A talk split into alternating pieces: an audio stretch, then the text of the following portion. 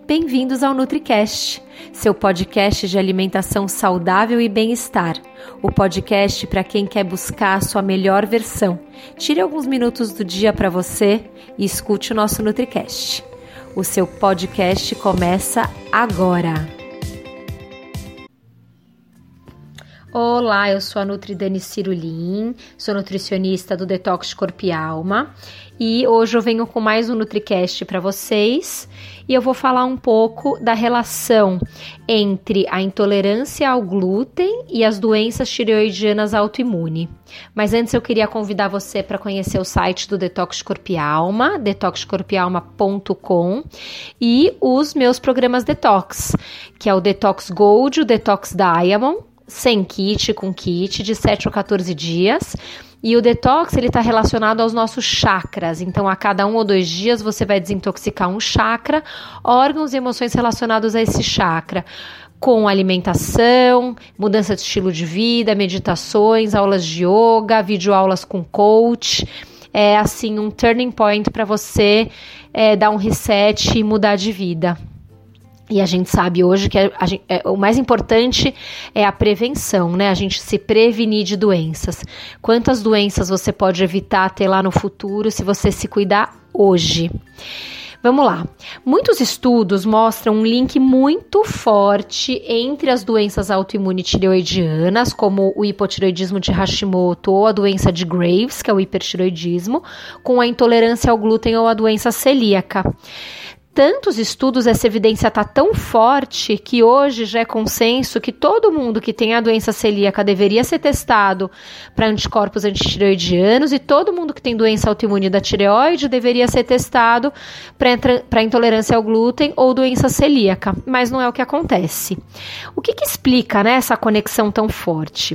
A estrutura molecular da gliadina, que é a, a porção proteica da molécula do glúten, ela é muito parecida com a estrutura da célula da glândula tireoidiana. Então, o que é a doença autoimune? É quando o seu corpo produz anticorpos contra algum órgão-alvo seu.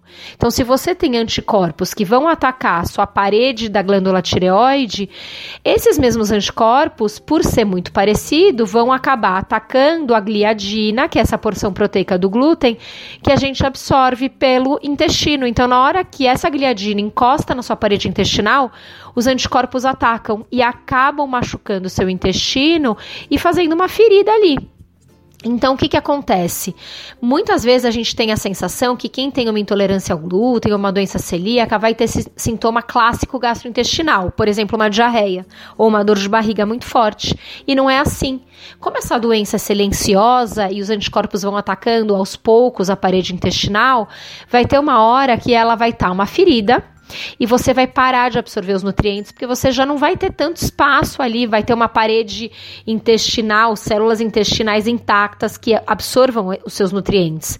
E isso vai começar a te dar anemia, um cansaço muito forte, problemas uh, endócrinos, né, de hormônio mesmo, uh, queda de cabelo, unha fraca, uh, dificuldade de ganho de massa muscular, mesmo treinando. Então você fala, pô, tô comendo direito, tô malhando e tô cansado, e não tô ganhando massa. E às vezes simplesmente é porque esses anticorpos estão atacando a sua parede intestinal e causando isso.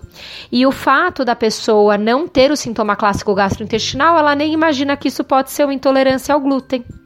Então, que, que, qual que é a minha dica? Se você tem algum problema de tireoide, a ideia é que você faça um screening para entender se você tem anticorpos antiglúten também, de repente até uma endoscopia para ver como está a mucosa e a parede intestinal. É, exames de sangue para ver como que está a sua questão de nutrientes. É, e também o screening genético, que vai olhar se você tem o gene HLA, alguns dos genes HLA-DQ, que aumentam muito a chance de acontecer a intolerância ao glúten ou a doença celíaca. E às vezes você faz os exames, eles podem dar falso negativo. Então, a minha dica sempre para meus pacientes que têm problemas autoimunitiroidianos é corte o glúten. O glúten é extremamente inflamatório, nem sempre vai aparecer em exame essa sua intolerância.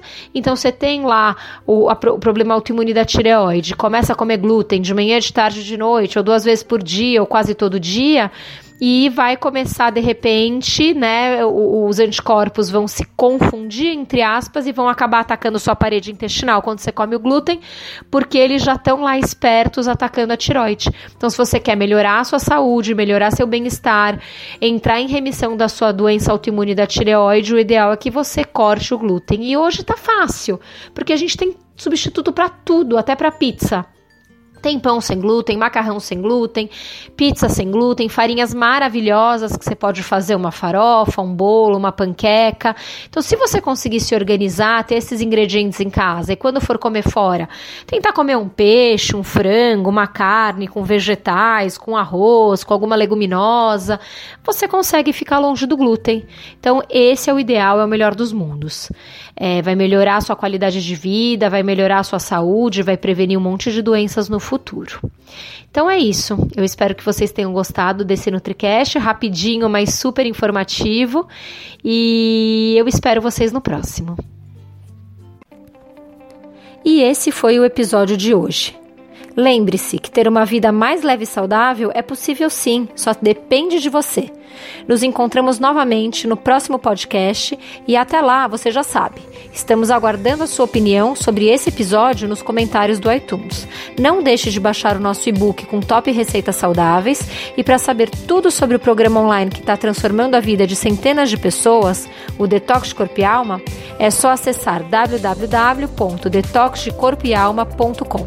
Não deixe de nos seguir nas redes sociais. Os links estão na descrição desse episódio. Até mais!